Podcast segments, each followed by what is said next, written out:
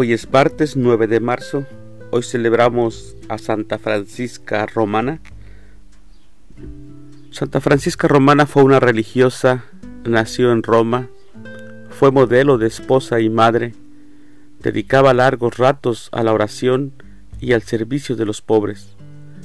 Una vez que murió su marido, reunió bajo la regla de San Benito a un grupo de mujeres. Ella nació en 1384 y murió en 1440. Las lecturas para la Santa Misa del día de hoy son primera lectura del libro del profeta Daniel, capítulo 3, versículo 25 y versículos del 34 al 43. El salmo responsorial es del salmo número 24. Sálvanos, Señor, tú que eres misericordioso. El Evangelio es de San Mateo. Del Santo Evangelio según San Mateo, capítulo 18, versículos del 21 al 35. En aquel tiempo, Pedro se acercó a Jesús y le preguntó, Si mi hermano me ofende, ¿cuántas veces tengo que perdonarlo? ¿Hasta siete veces? Jesús le contestó, no solo siete, sino hasta setenta veces siete. Entonces Jesús les dijo, El reino de los cielos es semejante a un rey que quiso ajustar cuentas con sus servidores. El primero que le presentaron le debía muchos millones. Como no tenía con qué pagar, el Señor mandó que lo vendieran a él, a su mujer, a sus hijos y todas sus posesiones, para saldar la deuda. El servidor, arrojándose a sus pies, le suplicaba, diciendo, Ten paciencia conmigo, y te lo pagaré todo.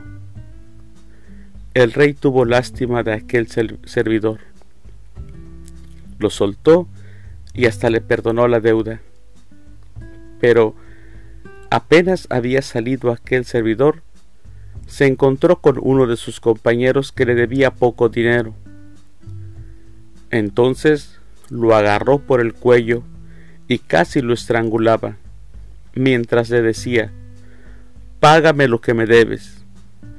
El compañero se le arrodilló y le rogaba, Ten paciencia conmigo y te lo pagaré todo. Pero el otro no quiso escucharlo, sino que fue y lo metió en la cárcel hasta que le pagara la deuda. Al ver lo ocurrido, sus compañeros se llenaron de indignación y fueron a contar al rey lo sucedido.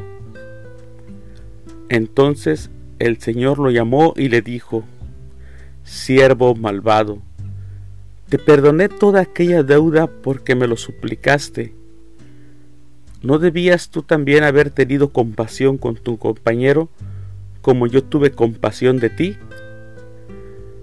Y el Señor, encolerizado, lo entregó a los verdugos para que no lo soltaran hasta que pagara lo que debía. Pues lo mismo hará mi Padre Celestial con ustedes, si cada cual no perdona de corazón a su hermano.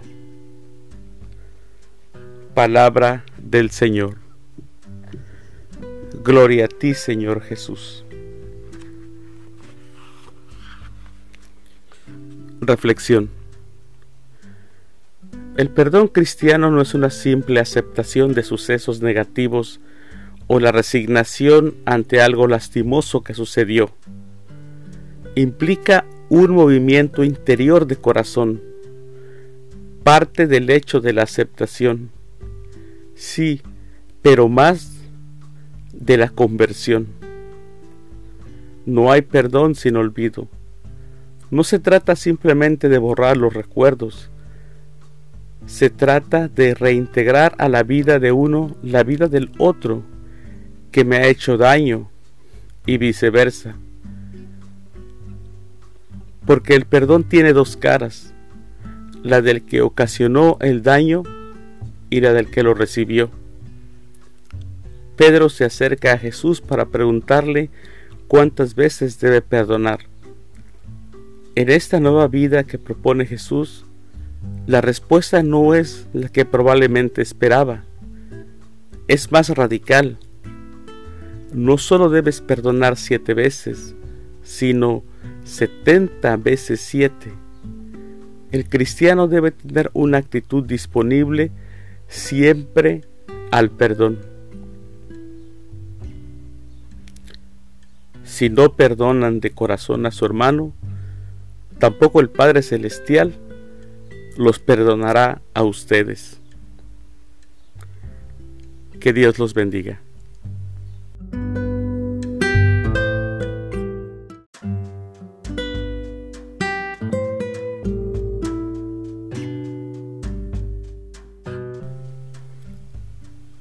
Hoy es miércoles 10 de marzo, celebramos a San Macario de Jerusalén. Las lecturas para la Santa Misa del día de hoy son, primera lectura del libro del Deuteronomio, capítulo 4, versículos 1 y del 5 al 9. El salmo responsorial es del Salmo 147. Demos gloria a nuestro Dios, glorifica al Señor, Jerusalén. El Santo Evangelio es de San Mateo. El que cumpla y enseñe mis mandamientos será grande en el reino de los cielos del Santo Evangelio según San Mateo, capítulo 5, versículos del 17 al 19.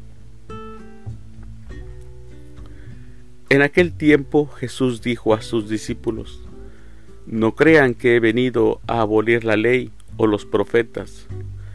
No he venido a abolirlos, sino a darles plenitud.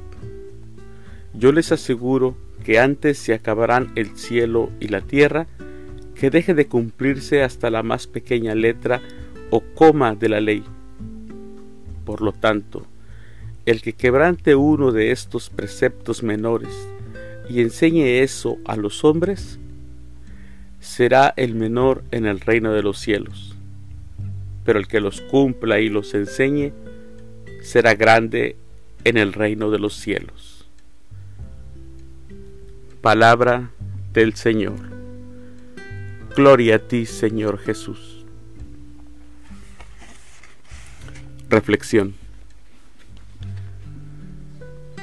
Jesús era judío.